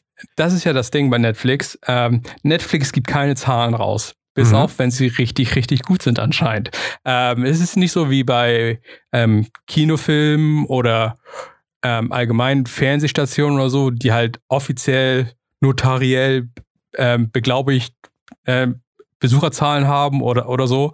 Ähm, Netflix ist halt hausintern, haben die halt ähnliche Nummern und keiner weiß, was die wirklich sind, außer Netflix. Und Netflix kann sagen, was es will. Keiner kann das überprüfen. Ne? Also es gibt nicht wirklich Zahlen zu anderen Filmen. Aber anscheinend war Bird Box richtig, richtig gut. Und ich meine, man sieht das halt auch an den, an den Kommentaren, in den Social Medias, beziehungsweise an YouTube-Videos und all so ein Kram. Das Ding haben schon anscheinend ziemlich viele Leute geschaut. Also wenn man so, sich so Videos anschaut, die Bird Box versuchen zu, zu, zu beschreiben, beziehungsweise zu erklären, die haben halt schon Millionen von Aufrufen. Also es haben schon eine Menge Leute gesehen, was ich halt nicht verstehe, weil ich finde ihn nicht wirklich gut. Also primär ist, also es ist halt eine zweigeteilte Geschichte. Einmal geht es halt um das Monster oder was auch immer. Und halt ah, die, die, die Verbindung zwischen Mutter und Kind, wie, wie, wie erzieht man jemanden, wie allgemein die Verbindung zwischen Menschen, was muss man tun, um zu überleben. Ähm, der Aspekt ist, ist okay, ne, weil sie ist halt eine Frau, die halt mit, mit, mit den Forderungen, die das Leben an sie stellt, halt irgendwann irgendwie wächst, aber ihre Kinder immer noch weit von sich hält, so dass sie halt nicht mal ihren Kindern Namen gibt. Ne? Sie nennen sie nur Boy und Girl. Ne? Ist halt, mhm. halt, ähm, hat, ist sehr distanziert. Und erst nachdem sie halt ihr, ihr, ihre große Reise vollendet hat, ne, ist sie bereit, ihren, ihren Kindern Namen zu geben. Weil was halt eine schöne Arc an sich ist. Ähm, nicht ideal vollzogen, aber ist okay. Ne? Womit ich halt das größte Problem habe, ist halt das Monster an sich, beziehungsweise das große Böse. Ähm, das große Böse in dem Film hat halt keine Motivation. Ne, deswegen ist es für mich nicht angsteinflößend. Also wenn du halt ein Monster machst, was du nicht sehen kannst, du musst zumindest irgendeine Background-Info haben, warum es angsteinflößend ist, außer dass es dich killen kann. Ähm, also es reicht dir praktisch nicht, dass du weißt, wenn du jetzt auf die Straße gehst, könntest du dich aus irgendwelchen unerfindlichen Gründen, die irgendetwas zuzuschreiben sind, auf einmal vor ein Auto schmeißen oder dich ganz grauenhaft in einem Baum aufhängen. Nee, nee, das reicht dir nicht, um nee, Angst zu haben. Du möchtest das schon gerne wissen. Ich möchte wissen, was die Motivation von dem Bösen ist. Warum? Ne, wenn man halt, also mir sind halt zwei Filme irgendwie in den Kopf gekommen, als ich den Film gesehen habe. Der eine ist halt etwas, ist kein Horrorfilm, sondern ist Dunkirk. Ne? Dunkirk zeigt keinen einzigen Nazi in dem Film, bis auf in der allerletzten Szene für zwei Sekunden. Aber man hat immer eine ominöse Präsenz und man hat immer Angst und man ist immer am Rande des, des Kinosessels, weil man konstant Angst hat. Es ist halt einerseits natürlich, wie der Film gedreht wurde und die Musik, die dahinter spielt, aber man ist halt konstant unter Druck, unter Adrenalin. Ne? Weil man weiß, okay, A ist überall halt irgendjemanden, der dich umschießen kann. Das ist relativ ähnlich, finde ich. Und ähm, aber man weiß halt die Motivation dahinter. Man weiß, okay, die Nazis sind böse, die Nazis rotten alle möglichen Leute aus, die Nazis wollen die Hel Weltherrschaft. Das weiß man halt alles. Man hat halt eine Motivation, warum das Böse böse ist. Das andere, was mir halt in den Kopf gekommen ist, ein anderer Film ist, ein uralter Schinken äh, aus den 50er Jahren, ein 1A ähm, Sci-Fi-Film mit Leslie Nielsen, bekannt aus Nackte Kanone. Mhm, das bin ich ähm, gespannt. Nee, also der ist wirklich, wirklich gut. Heißt Alarm im Weltall, als er noch seriöse Rollen gemacht hat. Ne? Mhm. Ich meine, weil er in den 50er Jahren rausgekommen ist, ist der Titel halt nicht so toll. Heißt halt Alarm im Weltall. Ich glaube, auf Englisch heißt er, ähm, ah, vergessen. Ist auch egal. Forbidden Alarm Planet. For, for, for, nee, nee, äh, Forbidden Planet. Ne? Und da ist halt auch ein unsichtbares Monster. Ne? Also eine, eine Weltraumcrew kommt auf einen Planeten, wo halt nur noch zwei, zwei Menschen sind. Und sobald diese Crew landet, macht, treibt ein unsichtbares Monster halt Unwesen und killt alle möglichen Leute. Ähm, und wie sich halt am Ende herausstellt, ist halt das unsichtbare Monster ähm, die Manifestation des It, also des, des unterbewussten menschlichen Verlangens. Ne? Was halt ähm, in dem Film halt ist, nein, du darfst meine Tochter nicht klauen und so. Ne? Deswegen bleibt meine Tochter hier und ich bringe euch alle um. Ähm, man hat halt am Ende zumindest man weiß, warum das Monster da ist und was die Motiv Motivation des Monsters ist. Deswegen ist es angsteinflößend. Wenn man nichts über das Monster weiß, außer dass es einen killen kann, ich finde, das ist nicht angsteinflößend. Das ist so, das ist halt mega random. Ne, du, du stirbst halt, aber du weißt nicht, warum du stirbst. Ne? Weil also das, Mon das, das, Monster in halt Bird Box ist halt, es killt dich, aber es killt dich nicht wirklich aus irgendeinem Grund. Es killt dich einfach nur. Es ist halt. Also du weil brauchst es, es, es killt dich nicht auch. Entschuldigung, dass ich dich dauernd unterbreche. ähm, Mach ruhig. Ähm, es killt dich nicht halt aus, wie der Xenomorph aus Alien, es killt dich nicht, um halt sich re zu, reproduzieren oder halt irgendein anderes Monster, was dich killt, um zu überleben. Oder es killt dich nicht, weil es auf der Jagd ist oder so. Es ist, es killt dich einfach nur, halt völlig ohne Grund. Und ich bin auch der Meinung, dass ich gelesen habe, dass ähm, als der Screenwriter, der, der, der, der, das Buch umgesetzt hat, den, den Autor gefragt hat, wo kommt das Monster eigentlich her? Selbst der Buchautor weiß nicht, wo die Monster herkommen. Die haben keine Backstory. Ne? Das ist halt so, so ein riesen Flaw in dem Film, dass das Ding halt hat halt kein, keine Substanz. Ja, deswegen ist es für mich persönlich nicht angsteinflößend, sondern eher langweilig. Ich habe mich da zwei Stunden durchgequält, habe mir halt die Arc von Sandra Bullock angeschaut. Das war okay, ne? wie sie halt in ihrer Menschlichkeit wächst. Ne? Aber das, die, die eigentliche Angst in dem Film ne, kam halt nie zum Vorschein, weil es halt random ist. Es ist halt völlig zufällig, ob du stirbst oder nicht. Ne, das ist halt völliger Schwachsinn. Ja, Jetzt das ist korrekt. Das, das, ist völlig richtig. Das ist random. Du siehst ja jede Menge Leute rumlaufen und es trifft jeden ja auch nicht gleichermaßen schnell. Ähm, man mag sich sicherlich auch fragen, warum nicht alle auf einmal durchdrehen. Vielleicht ist es wie bei der Grippe, es kriegt nicht jeder sofort die Grippe, bei manchen äußert sie sich anders, whatever. Wir wissen ja auch einfach nichts. So. Ich finde das nicht verkehrt. Ich finde, diese Unwissenheit macht noch einen besonderen Reiz für mich aus. Das ist so ein bisschen wie bei The Happening. Da war es die Natur, die sich gewehrt hat. Da gab es also einen Grund, die dann irgendwelche Stoffe freigesetzt hat, die Menschen dazu gebracht hat, sich umzubringen aber ich, warum? Ja, ich brauche das nicht. Also, die, die, Natur wehrt sich. Du hast einen Grund. Ne? Hier, ja, aber es du, ist mir du weißt noch, A, du weißt nicht mal, was es ist. Ne? Man weiß, okay, es ist anscheinend irgendein Wesen, weil man ab und zu mal Schatten gesehen hat und so. Ne? Und es macht irgendwelche komischen Geräusche. Es ist ein Wesen. Ne? Also es ist halt nicht wirklich es kann natürlich ein übernatürlich, übernatürliches Wesen sein, meinetwegen, aber es ist ein Wesen. Und ein Wesen muss meiner Meinung nach eine Motivation haben, um das zu tun, was es tut. Ne?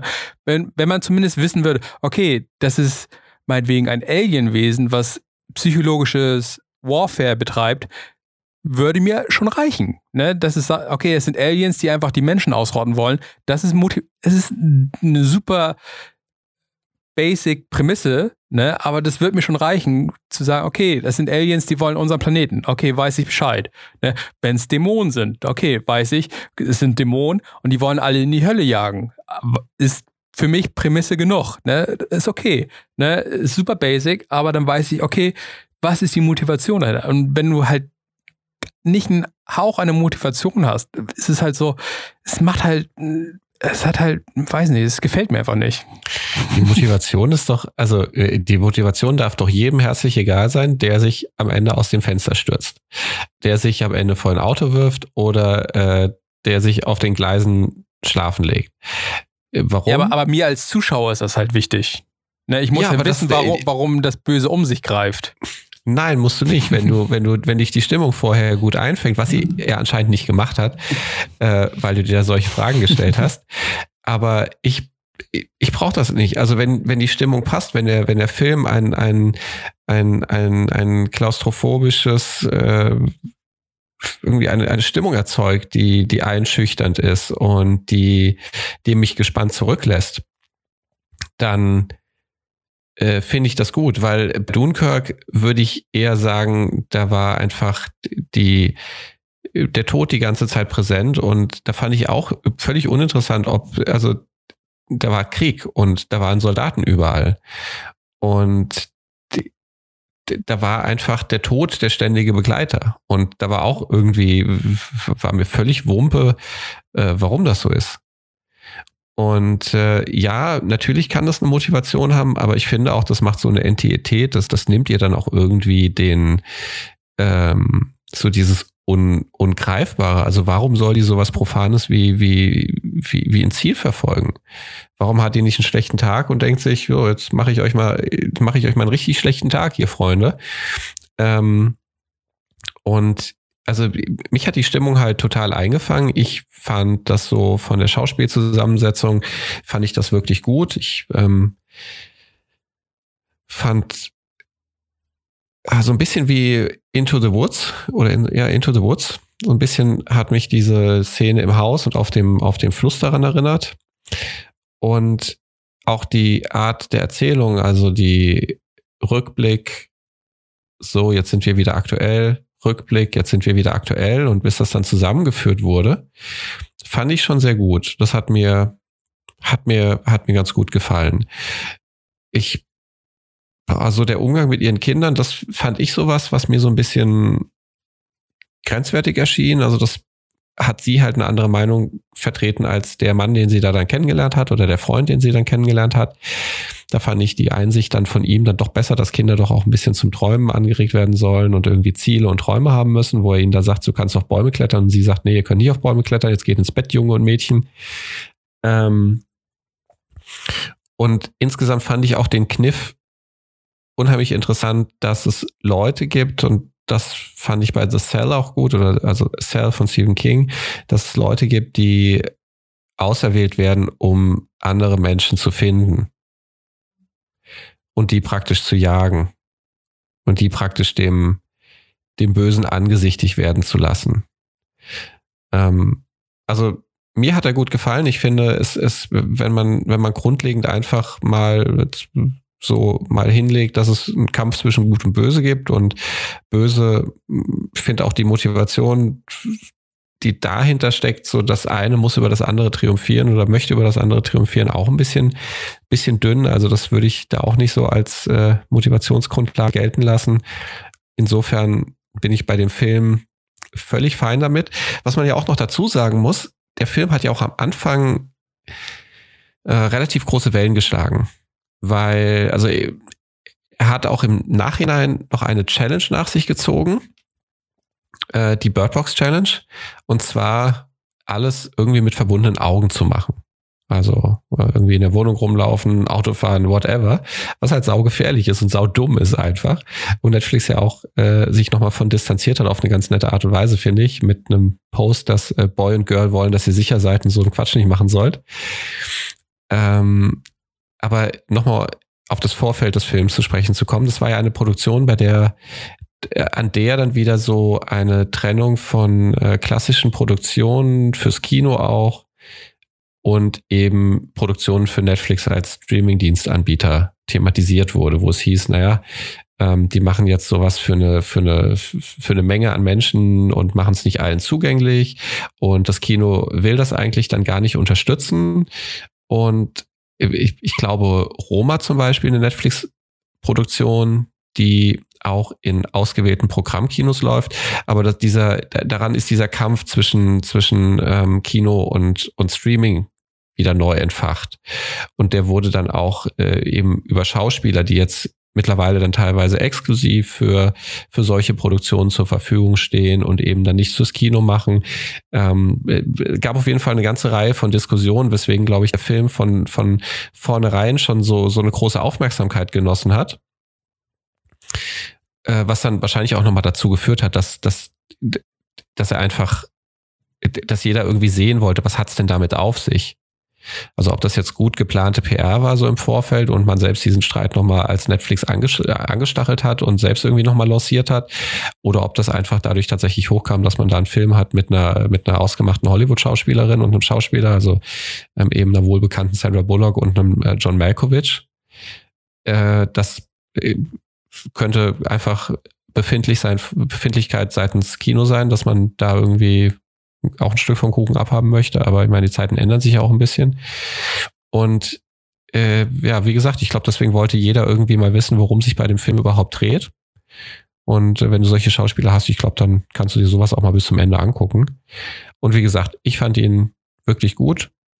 Ich würde sagen dreieinhalb von fünf, ähm, weil ich fand das Ende nicht so gut. Das war so ein bisschen, äh, das, das sieht auch wieder so nach einer Fortsetzung aus oder so nach einer möglichen. Also viele Netflix-Filme, finde ich, haben die, haben das Problem, dass sie so sehr offen sind und äh, immer reichlich Möglichkeiten bieten, äh, Anknüpfungspunkte für eine neue, für einen neuen Film oder für eine neue Staffel zu finden, ohne dass du so den Eindruck hast, man plant das in dem Moment schon, sondern will erstmal sehen, ob der Film sich auch gut klickt.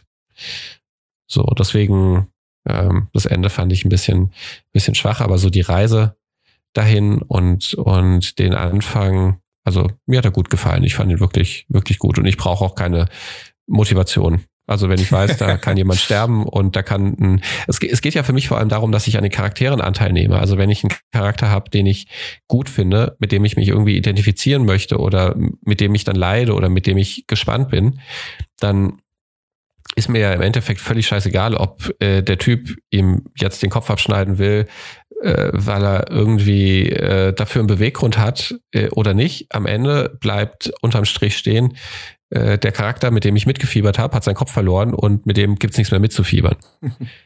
So, das ist, äh, darauf breche ich das runter. Deswegen ist es für mich kein großes Problem, dass du von dieser Entität nichts weißt. Und ich finde es auch völlig in Ordnung, weil das einfach auch, ähm, also ich meine, was soll dabei rauskommen? Du hast eine Entität, die, die, die lässt Leute ihre schlimmsten Ängste sehen und sich umbringen. Äh, was ist, wenn es auf einmal der Dulli-Nachbar mit der dicken Brille ist, weil der irgendwie entdeckt, der kann irgendwas Komisches machen? Und ähm, du löst so sowohl irgendwie Motivation, weil er geärgert wurde, zahlt das jetzt allen heim und äh, wehrt es jetzt auf, äh, auf Amoklauf. Und äh, im Gegenzug dann äh, ich weiß nicht, das, das, das, das würde sogar, also da kannst du einfach auch verdammt viel falsch machen. Ja, das ist halt und wahrscheinlich das große Problem. Sie haben halt Angst gehabt, irgendwas falsch zu machen. Also ich bin der Meinung, wie gesagt, das Böse braucht auch eine Motivation, damit du es entweder zumindest entweder kommt halt auf den Film drauf an, ob du halt mit dem Bösen mitfieberst oder ob du es verstehen kannst oder dass du es richtig, richtig hassen kannst. Ne? So aus, oh mein Gott, es ist so böse, hoffentlich gewinnen die Guten. Ne? Und hier ist es halt, weil, also für mich zumindest, ne, weil man halt kein Hintergrundwissen hat, ne, über das Böse, was um sich greift. Es ist halt schwer, da irgendwas zu fühlen für mich. Ne? Es ist halt, ja, es, es herrscht Angst und Schrecken, weil es halt Leute töten kann, indem es halt die, die tiefsten Ängste hervorgräbt und die Leute damit nicht umgehen können. Ähm, und sich dann halt selbst irgendwie umbringen. Aber es, wie gesagt, es wird ja suggeriert in dem Film, dass es eventuell Dämonen sind, die das Ende der Welt irgendwie ähm, hervorrufen von dem einem netten Supermarktmitarbeiter. Und da habe ich dann auch schon wieder, habe ich dann halt auch Probleme mit dem Ende. Ne? Ich weiß, man, man soll nicht auf Blinde bashen, ne? weil die, die haben hartes losgezogen aber auch blinde Menschen haben Sünde in sich. So, ne? Deswegen ist es halt auch für mich ein Problem, warum die auserwählt sind, nur weil sie blind sind. Also soweit ich weiß, ist das halt in dem Roman anders. In dem Roman ist es so, dass halt ähm, in diesem Safe Space, in der Kirche oder Schule, ähm, tatsächlich nur Menschen wohnen, ähm, die sich selbst die Augen ausgestochen haben. Also sie sind gleich mit allen anderen Menschen ähm, haben sich aber halt die Augen geopfert. Ne? Und deswegen, das würde halt für mich mehr Sinn machen, ne? Ähm, weil so nicht eine spezielle Gruppe auserwählt wurde. Ne? Ähm, aber es ist halt wieder so ein typisches Hollywood Happy Ending, was halt besser ankommt als Leute, die Dutzend, Dutzende Leute, die sich selbst die Augen ausgestochen haben und mit zugenähten Augenhöhlen durch die Gegend laufen. Das ist wahrscheinlich. Ja, ich glaube, das hat dann auch ein bisschen was mit der Altersempfehlung äh, zu tun und mit der Zielgruppe, die du so ein bisschen kleiner hältst mit einem relativ kleinen Wink. Also ähm, was ich ganz interessant fand, war, dass äh, also so, so, so ein kleiner Twist, dass du, dass sie ja einmal probiert haben, ob das über die Kamera, also sie haben ja, wollten das irgendwie mit der Kamera sehen. Und den Twist fand ich ganz geil, dass es auch über die Kamera funktioniert. Und da fand ich ein bisschen, haben sie Potenzial verschenkt, weil der eine Typ, der ins Haus kommt, der ähm, dann ja auch äh, besessen ist, der das aber anfangs super versteckt als einziger, die anderen äh, rasen da ja als äh, Mordende oder, oder als, als äh, Schwadronen rum, die andere Leute versuchen zu finden. Er macht das ganz subtil. Und er breitet ja dann die ganzen Zeichnungen aus von diesem, ob das jetzt von, von der Entität selbst ist oder von seinen Ängsten. Er breitet ja die Zeit, die, die Zeichnungen aus und äh, er lässt aber dem, demjenigen, der da reinkommt, glaube ich, gar nicht so richtig eine Chance, die zu sehen weil er, ich glaube, er ist ja dann oben. Also es, es gibt auf jeden Fall nicht die Situation, wo jemand äh, die Zeichnung lange betrachtet und über diese Zeichnung praktisch auch besessen wird, weil ich, das, das hätte ich dann an dem, an der Stelle auch erwartet oder ganz toll gefunden, wenn zum Beispiel jemand durch die Zeichnung äh, besessen geworden wäre und sich umgebracht hätte. Und äh, das war dann leider nicht der Fall. Das fand ich ein bisschen schade, weil das tatsächlich nochmal so einen besonderen Twist gegeben hätte, nochmal so ein besonderes Bedrohungspotenzial, auf, auf wie viele Weisen du da einfach ja, äh, reinfallen kannst und äh, gearscht sein kannst am Ende. Und was ich auch nicht gut fand, war, wie sie mit den also wie die Kinder porträtiert wurden. Ich meine, die waren super cute. Ne? Ich meine, ich, wie konnte Sandra Bullock auch nur mit dem Gedanken spielen, das Mädchen zu opfern? Oh mein Gott, böse Sandra Bullock. Ne? Ähm, das Mädchen war nicht ihr. Ja, ja, das, aber, aber ne, sie ist so cute. mit den ja, ja, aber das finde ich gut. Ich, ja, ja, das, also das, das war der einzig wirklich richtig emotional tiefgreifende Moment in, in, dem, in dem Film, wo sie halt auf dem Boot waren und, die, und Sandra Bullock die Entscheidung treffen sollte. Aber wie, wieder, ne, mein Brain ist halt so, ähm, die Kinder sind mit dem Angst und Schrecken fünf Jahre lang aufgewachsen. Ne? A, wären sie, also hoffe ich doch, dass sie sehr gewöhnt daran sind, mit ähm, zugebundenen Augen durch die Gegend zu laufen. Ne? Also da drin sollten sie versiert sein, wenn man das seit Geburt an macht. Ne?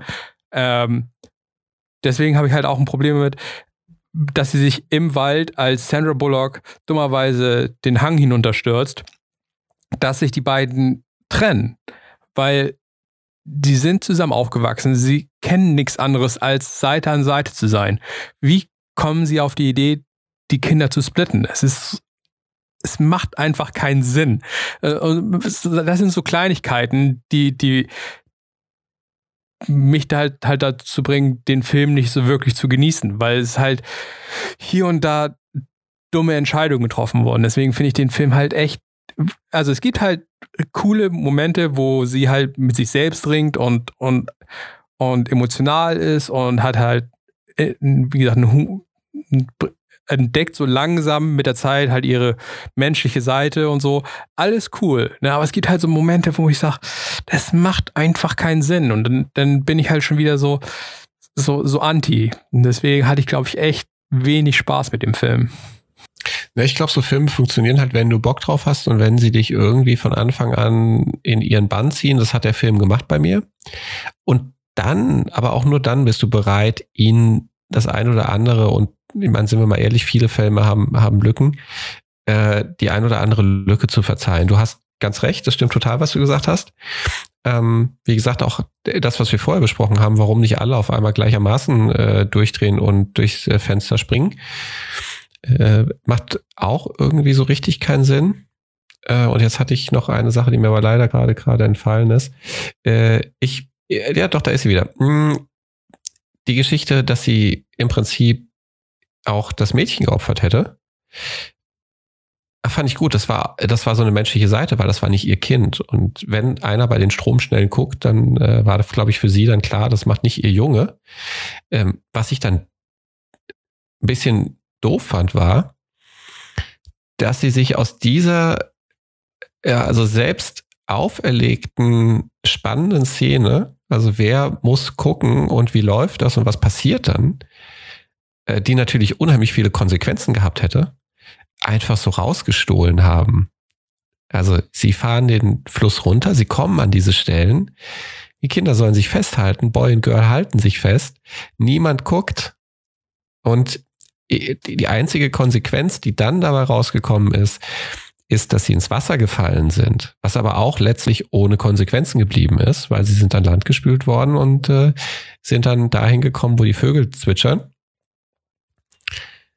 Ja, also das ähm, muss ich sagen.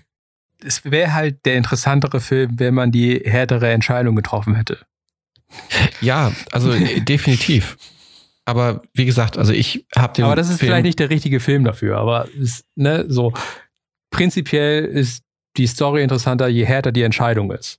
Ne? Ja, auf jeden Fall. Also das bleibt dann noch einfach mehr im Kopf. Es ist, ich hatte irgendwann mal ähm, einen der ersten dieser, dieser Rachefilme, ich glaube es war Last House on the Left, gesehen, der einfach mit einer ähm, Konsequenz das, was er erzählt, dann durchzieht, mh, mm, die sehr hart ist, aber dann absolut auch zu dem Film passt.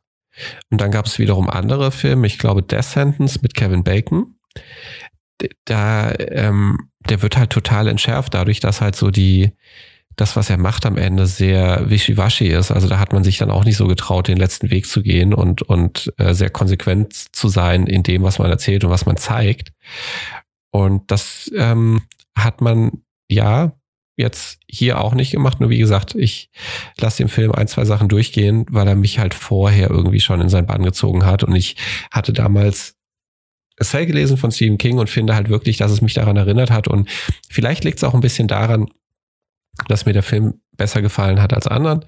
Aber äh, ich habe diese, diese, diese Stimmung fand ich sehr gut, die er erzeugt hat. Dieses Eingeschlossensein, dieses Wir können nichts machen und äh, wir müssen immer auf der Hut sein. Auch so ein bisschen diese Stephen King, der Nebel. Auch so eine Geschichte. Also äh, es, es kann praktisch jeden Moment passieren, keiner weiß irgendwie was. Und da nochmal zurück auf das, was du sagst, du möchtest einen Antriebspunkt kennen. Äh, nee, da finde ich auch einfach in dem Moment viel spannender, dass das alles so im, im Dunkeln steht und kein Mensch weiß, inklusive dir, was da, was da Phase ist. Und das halt auch noch so eine zusätzliche Angst ist, weil das noch mehr deine, deine Machtlosigkeit begründet und dass du überhaupt nicht äh, im Traum irgendwie so richtig äh, fundiert darüber nachdenken kannst, was mache ich eigentlich dagegen? Also in dem Moment, in dem ich die Motivation kenne, bin ich vielleicht auch fähig, irgendwas dagegen zu tun oder, oder zu gucken, ob ich ähm, da einen Handel eingehen kann oder whatever. Aber ja, so, aber das, dann bist du halt investiert in die Story, weil du weißt, okay, ich kann eventuell oder ich kann eventuell nicht. Du bist halt investiert. Du bist nicht nur am, am Konsumieren, sondern du bist halt investiert in, in die Story. Wenn du halt, okay, es ist böse Schrecken und Tod und, und Mord überall und es prasselt auf einen nieder, so völlig ohne Grund, so dass du dann ist es halt so, so eine passive Stellung für, für mich als, als Zuschauer. Ne? Ich möchte ja gerne investiert sein in das Gute und das Böse in dem Film. Ich möchte halt für die Guten sein und ich möchte eventuell gegen, für die, gegen die Bösen sein oder halt andersrum. Ne? Man möchte halt investiert in den Film sein ne? oder auf irgendeine Art und Weise. Ne? Das ist halt so, so mein Kasus Knacktus mit dem Ding. Halt. Ich möchte halt nicht nur konsumieren, dass es böse ist, sondern ich möchte halt sagen, oh, du bist so böse, ich hasse dich, ne? Weiche von mir, Teufel. So, ne? Das möchte ja, ich halt, da, ne? Da hast du doch den Dulli gehabt, den du hassen konntest, der da reingekommen ist im Anzug und furchtbar war.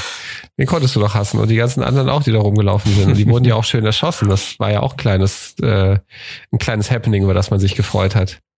Wie er die Zielsicher weggenietet hat, ohne was zu sehen. Ja, aber ne, wie gesagt, man weiß halt nicht, warum die man weiß es halt nicht. Ne?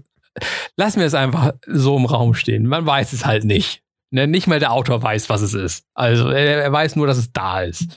Ja, aber selbst wenn der, wenn der Autor es nicht weiß, dann musst du es erst recht nicht wissen. Ja, und so. das ist das Schlimme. Keiner weiß es. Und es deswegen fehlt es an, für mich übt es dann halt kein Angst und Schrecken aus, weil es halt einfach nur, es ist Angst und Schrecken ohne Grund. Ne, es ist halt, mh, hm, ne, du, ist halt, hm. ne, fehlt hm. halt. Für mich. Hm. Aber wie gesagt, ne, ich bin ja anscheinend, ne, in der Minderheit. Sehr viele Leute haben Gefallen an dem Film gefunden, was ja auch mal wegen toll ist. Freut sich Netflix, haben die ordentlich Geld mitgemacht. Ähm, und sind in den Schlagzeilen. Ist ja alles gut, ne? Jedem das seine, aber es ist nicht mein Film. Das ist auch okay. Ja, das ist völlig in Ordnung. Also, das ist, das lasse ich durchgehen. Weißt du denn, was er auf gehabt. IMDb bekommen hat? Oder auf äh, Rotten Tomatoes? Auf IMDb ist äh, 6 irgendwas. Wesentlich ja, schlechter als gerade. Alarm im Weltall. Oder Hidden Forbidden Planet. Ja. So, sowas. Ja. Sowas. Vielleicht gucke ich mir die Filme mal an, die du dann da genannt hast. Vielleicht äh, gefallen mir die ja auch sehr, sehr gut. Aber vielleicht wird da womöglich zu explizit erklärt, was das Böse will. und dann ist mir das Überraschungsei auch nicht mehr geschlossen genug. Stell dir mal vor, was passieren würde, wenn auf den Überraschungseiern steht, was drin ist. ja, aber du musst. Ne, aber du willst. Überraschungseier. Ne? Ich meine, du hast eine Chance von sieben Möglichkeiten, was da drin ist. Du weißt ungefähr, was du kriegst. Ne? Also mir reicht ja das ungefähr, du weißt, was du kriegst. Ne? Hier ist warum, es einfach so. Warum steht ein ich habe noch ein gutes. Warum steht denn auf den scheiß Bohnen von Harry Potter nicht drauf, dass sie nach Kotze oder nach Popel schmecken? Warum kaufen die sich eine Tüte, auf der nur draufsteht, es könnte nach, nach den ganzen ekelhaften Sachen schmecken. Wenn da nämlich draufstehen würde, hier, die Boden schmeckt nach Kacke, dann isst du die eben nicht. ist viel spannender, wenn du nicht weißt, was da drin ist. Die sind halt genauso behindert wie die Leute, die die Birdbox Challenge gemacht haben. Die sind halt einfach geistig minder bemittelt. Ne? Und machen halt dummes Zeug, ist halt so. Ja, also an der Stelle wirklich nochmal, macht diese Birdbox Challenge nicht, das äh, bringt keinem was. Äh, also sehr dumm. Ich glaube, das ist ein gutes Schlusswort. äh, hat auf jeden Fall sehr viel Spaß gemacht, anderer Meinung zu sein. Äh, sollen wir wieder machen mit engen Filmen, wo wir gegenteiliger Meinung sind. ja, äh, gerne. Und bis zum nächsten Mal. Ja, äh, danke fürs Zuhören und wir freuen uns aufs nächste Mal mit euch. Bis dann. Leister Games sind Alexander Rommel und Florian Gauger. Musik ist von Timecrawler 82. Unser Podcast ist zu finden bei Apple oder Google Podcasts, Spotify oder wo auch immer ihr Podcasts hört. Bei Fragen oder Anregungen schickt gerne eine Mail an gmail.com. Alles ein Wort. Wenn euch der Podcast gefallen hat, shared es bitte mit euren Freunden oder hinterlasst ein positives Rating. Es hilft uns enorm. Vielen Dank fürs Zuhören und bis zum nächsten Mal.